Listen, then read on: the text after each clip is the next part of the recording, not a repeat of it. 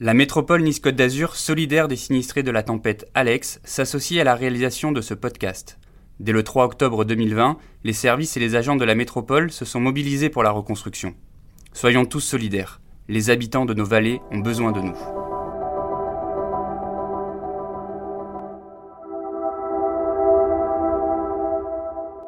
On n'a pas peur de l'eau, on a peur de, on a de la pluie. Voilà, de la pluie en grande quantité. Mais l'eau en elle-même, euh, enfin moi j'ai pas cette peur-là. J'ai pas la peur de l'eau. J'ai peur de ce qu'elle peut faire quand elle est en colère. Oublier, faut pas oublier, parce que voilà, faut être vigilant. Après, vous avez toujours l'angoisse du. Moi, quand je vois les prévisions météo avec des forts cumuls, euh, euh, la tranquillité n'y est pas. Hein. On sera revenu à la normalité dans la vallée, en tout cas, quand l'axe France-Italie sera rétabli. Le matin du 3 octobre 2020, après le passage de la tempête Alex dans les Alpes-Maritimes, les vallées du haut pays azuréen offrent un spectacle de désolation.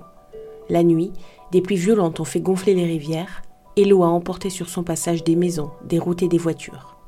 De la Vésubie à la Roya, ce sont des centaines de personnes qui se retrouvent d'un coup privées d'eau et d'électricité. Les dégâts matériels sont considérables, les pertes humaines impressionnantes.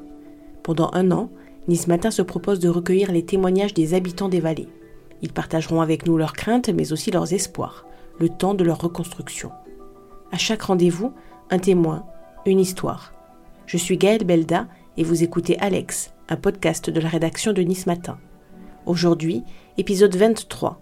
Dominique Monge, ex-musicien professionnel, actuel responsable des sites courriers de la vallée pour la Poste. Il l'on reçoit à Breil-sur-Roya, où il a grandi. Un entretien réalisé près de dix mois après le passage de la tempête.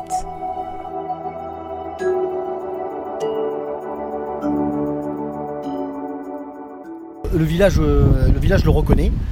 ce que je reconnais plus par contre, c'est euh, la rivière elle-même, c'est ses rives, c'est euh, tout ça, ça, a complètement changé. Avant, avant, on avait quand même le végétal qui était très proche du de la rivière. Et maintenant, maintenant c'est plus qu'un grand pierrier. Alors euh, effectivement, ça ressemble plus à, ces rivières canadiennes qui ont des gros gros flots d'eau euh, et qui euh, sont obligés de les absorber. Nous, on était plutôt sur du méditerranéen, on va dire, et donc une, rivière très colonisée par le végétal. Voilà, ça faisait, ça faisait un peu jardin d'Éden. Et là, c'est plus du tout le cas. Et vous imaginez qu'avec de la verdure, de l'ombrage et puis, et puis la rivière à côté, surtout les périodes estivales, forcément, c'est des zones de rendez-vous. C'est moins attrayant quand même quand vous voyez une gravière voilà, en plein soleil. Euh, c'est plus du tout pareil. On n'a pas peur de l'eau, on a peur de, la pluie. Voilà, de la pluie en grande quantité. Mais l'eau en elle-même, euh, enfin moi j'ai pas cette peur-là. J'ai pas la peur de l'eau. J'ai peur de ce qu'elle peut faire quand elle est en colère. Les bâtiments temporaires de la poste ont été montés à deux pas de la rivière. Pendant que les facteurs chargent et déchargent, des sportifs en maillot de bain préparent leur sortie canyoning. Il y a la vie qui continue, tant bien que mal, malgré le drame, et la vie qui reprend. C'est l'été, et la vallée doit renouer avec ce qui faisait son attrait, ses spots de pleine nature et toutes les activités qui vont avec. C'est essentiel. Tant mieux que l'activité euh, perdure, parce que là, il y a eu une grosse angoisse hein, pour eux hein, de savoir si l'activité allait pouvoir euh, continuer, parce qu'il faut savoir qu'on avait quand même le canyon, euh, un des plus beaux canyons d'Europe, qui était la Maglia qui n'est plus. Elle n'est plus. Voilà, tout a changé. J'ai un ami qui est accompagnateur en montagne et qui fait beaucoup aussi de sport en eau vive. Il, travaille. Voilà, pour l'instant il travaille. Je n'ai pas les détails de ça, mais pour l'instant il travaille. Donc euh, c'est rassurant. Des routes, des ponts, des maisons qui disparaissent, des familles qui déménagent. Même le plus expérimenté des facteurs en perdrait le nord.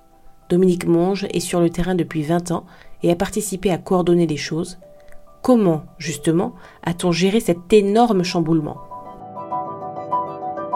On l'a géré au début avec, euh, ben moi comme j'avais que trois véhicules, par exemple sur Breil, donc forcément il y a un rallongement de tournée. Voilà, donc c'est une autre gestion du temps. C'est une autre gestion du temps. Après, il faut savoir que c'est, euh, surtout en rural comme on est là, euh, ils connaissent très très bien le terrain, les agents. moi j'ai la chance d'avoir été facteur ici, rouleur aussi sur tous les sites, donc je connais bien le terrain, ce qui permet de s'organiser au plus juste. Ça nous a impacté, certes, mais pas tant que ça. Pas tant que ça, euh, même, si, euh, même si effectivement il y avait des tournées qui se sont retrouvées à, prendre une heure, une heure trente de plus. Voilà, et à passer par des, par des pistes alors qu'avant on avait la route directe. Donc, mais ça a été important parce que quand vous arrivez à Pienne, qui est coupé du monde, et que vous arrivez en passant par en haut par les pistes, je veux dire qu'ils voient la voiture jaune, ça, reste, ça reste comme une prouesse, on va dire. C'est une prouesse quand même, en soi. De voir quand même les facteurs, ils sont allés partout. Quoi qu'il arrive, ils sont allés partout. On peut le souligner hein, quand même, l'engagement, l'engagement des agents a été majeur. le bureau de Tende a miraculeusement tenu la route. Celui de Breil est devenu inopérant. Cinq véhicules ont été perdus. Il a fallu se mobiliser pour les remplacer au plus vite et trouver un lieu de rabattement pour recommencer à trier le courrier, à travailler dans de bonnes conditions. Surtout, dès qu'il a été possible de caser un sac de courrier dans un hélico, ils l'ont fait. Système D. Puis c'est par le train que ça a transité. Il a fallu s'adapter en permanence, trouver des solutions tout le temps pour ne pas rompre le lien.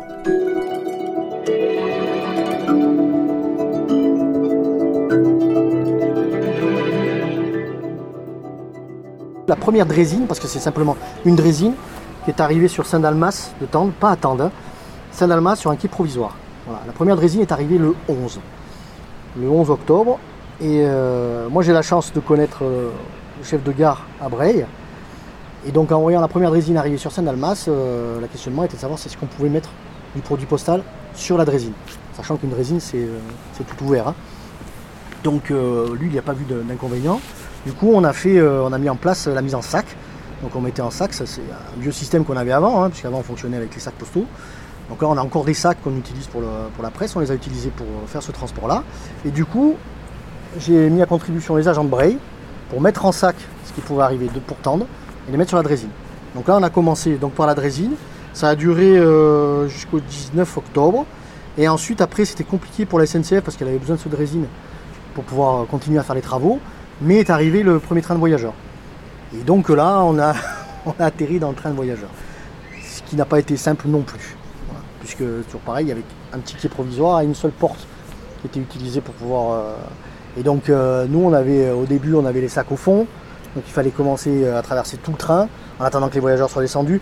c'était, euh, je peux dire, ça a été épique. La SNCF, ça a été, euh, ça a été tout de suite quoi. On n'a pas eu de, soucis. Après, après, on était concentré sur notre mission, donc on n'a pas fait appel à d'autres solidarités que celle-là, mais celle-là était importante. L'acheminement, c'est l'essentiel. Depuis le 23 novembre, on a, grâce au département, qui a investi beaucoup, on a une route, on va dire. On a la route qui était une, piste parcellaire par moment. Et donc euh, là, on a mis en place directement, nous on appelle ça en régie, c'est-à-dire que ce n'est pas un camion qui transporte d'habitude comme ça peut être fait pour Sospel et pour Breil.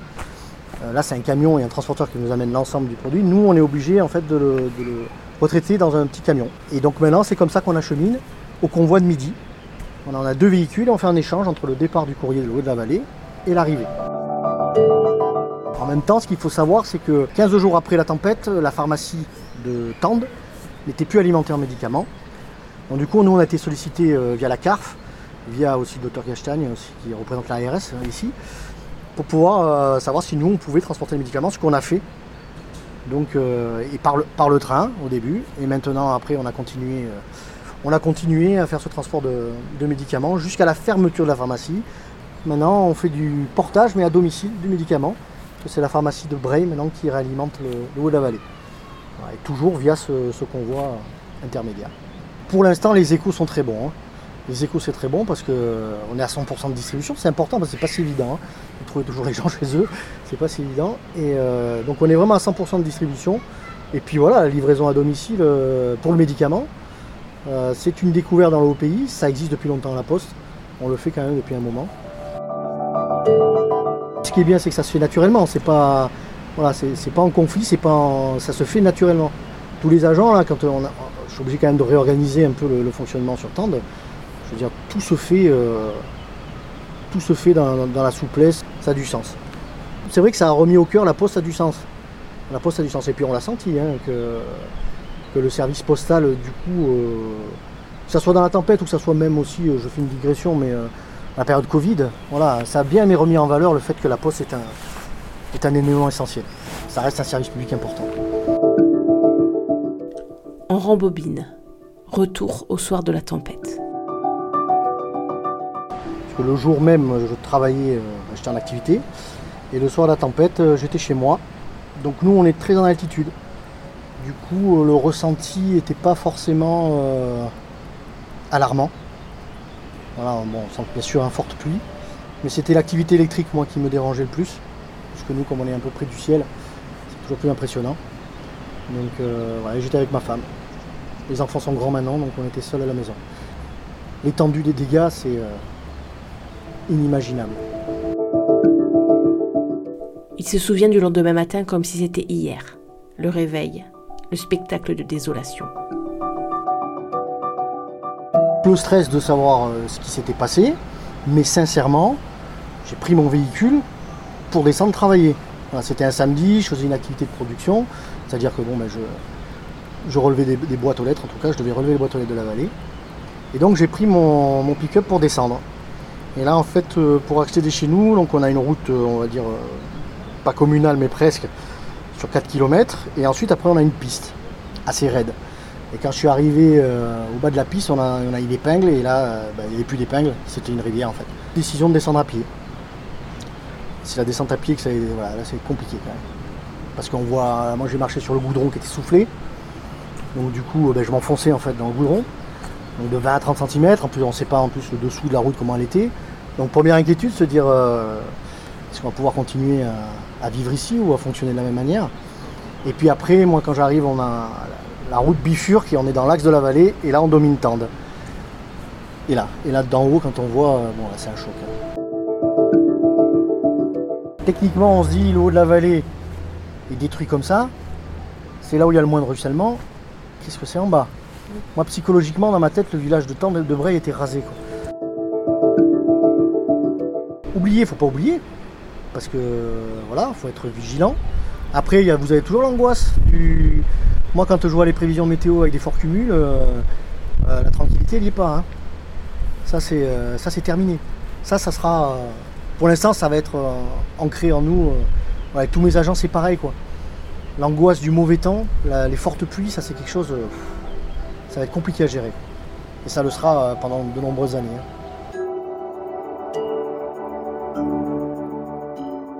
Ce qu'il n'oubliera pas non plus, c'est la solidarité, l'énergie déployée pour que les choses reprennent leur cours.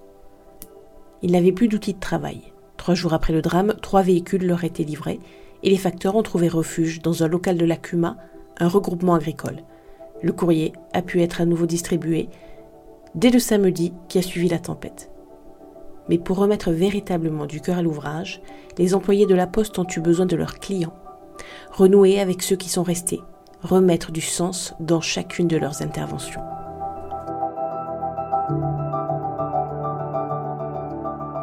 On a besoin de se sentir utile aussi, c'est euh, important. D'où, je pense, ce mouvement solidaire de tous. Parce que rester chez soi, attendre que ça passe, ou regarder les autres faire, euh, euh, non, c'est plus déprimant qu'autre chose. Je pense que c'est pour ça que tout le monde a mis, a mis du cœur à l'ouvrage. J'ai une de mes factrices sur Tendre, oui, qui a eu une grosse angoisse. Mais c'est toujours pareil, c'est parce que ben, j'avais pas d'activité les premiers temps pour eux, puisqu'il fallait déjà s'occuper de temps, de Bray pour pouvoir refaire la base arrière, et puis faire le départ du, courrier. Alors je l'ai associé avec moi. Voilà, quand on sentait le stress, elle venait avec moi, on allait relever le courrier de manière à l'occuper. parce que l'inaction euh, et, le manque de perspective, parce que l'information ne circulait pas forcément toujours très bien, hein, quand on savait pas. donc la vision, la vision à, court terme n'était pas claire. Du coup, euh, oui, il y a eu une grosse angoisse. Mais dès que l'activité a repris, mais c'est ça, s'est évanoui, mais euh, c'est fou quoi. C'est fou. Dès que voilà, on se sent, dès qu'on se sent utile. Il y a toujours du beau, du positif. Dominique Monge a en mémoire quelques scènes marquantes, ou particulièrement touchantes. Et s'il devait n'en évoquer qu'une? Pour moi, euh, la première qui me vienne, c'est euh, la, chaîne humaine quand on déchargeait les trains. Voilà, la chaîne humaine des sacs postaux. Euh, tout le monde y s'y mettait, les, voyageurs, tout le monde s'y mettait. Et ça, c'est de voir ça, c'était quelque chose d'assez fou sur ce qui est provisoire pas facile d'accès, euh, on montait en voiture comme on pouvait. Euh. Non, franchement, ça, ça, ça m'a marqué parce que c'est là qu'on sentait en plus la population. Euh, c'est nos colis. voilà, c'était assez amusant. Donc euh, voilà, ça, ça m'a marqué. Il tresse des couronnes de laurier à Enedis, dont les équipes ont su remettre l'électricité en cinq jours dans le haut de la vallée. Il parle de prouesse. Il salue tous les volontaires qui sont montés dans la vallée pour participer à la reconstruction. Et puis, il y a eu le train. Le lien de vie, c'est vraiment le lien de vie parce que l'hélicoptère, c'est bon, c'est l'hélicoptère, c'est l'urgence. Voilà, on sent l'urgence. Quand vous aviez le défilé d'hélicoptères là, tous les jours, toutes les heures, il y avait 4 hélicoptères par heure euh, ou 5 hélicoptères, euh, on se recrue sur une base militaire. Alors attends, c'est impressionnant, la poste est juste à côté de l'héliport euh, plateau de la gare provisoire. Et donc pour ça, c'était. Donc là, c'est ça, c'est l'urgence. Le train, c'est la ligne de vie. Il parle beaucoup de son métier, de ses confrères, de son entreprise. Mais lui, que lui restera-t-il de ce mois d'octobre 2020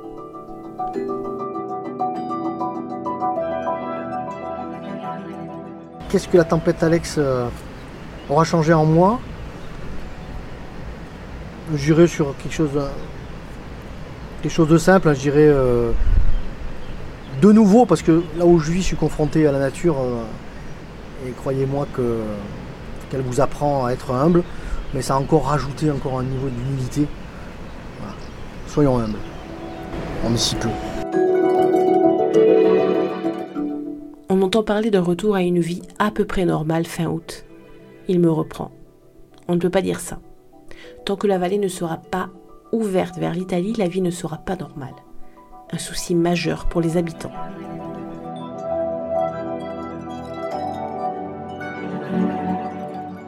L'annonce, elle n'est pas avant 2025.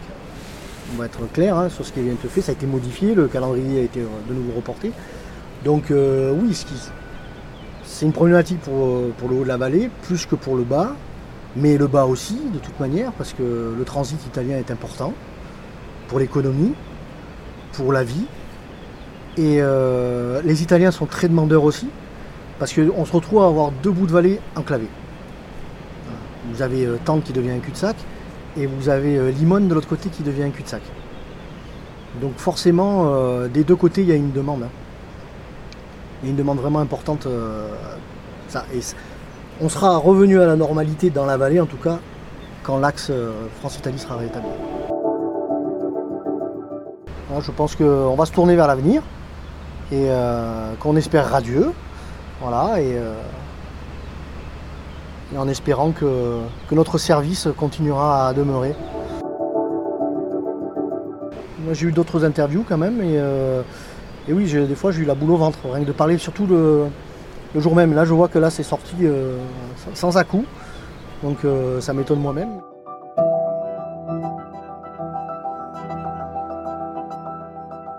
Vous venez d'écouter Alex, épisode 23, un podcast du groupe Nice Matin. Si ce contenu vous a plu, n'hésitez pas à le noter 5 étoiles et à le partager autour de vous. Et si vous avez des remarques, vous pouvez aussi m'envoyer un mail à l'adresse gbelda nismatin.fr.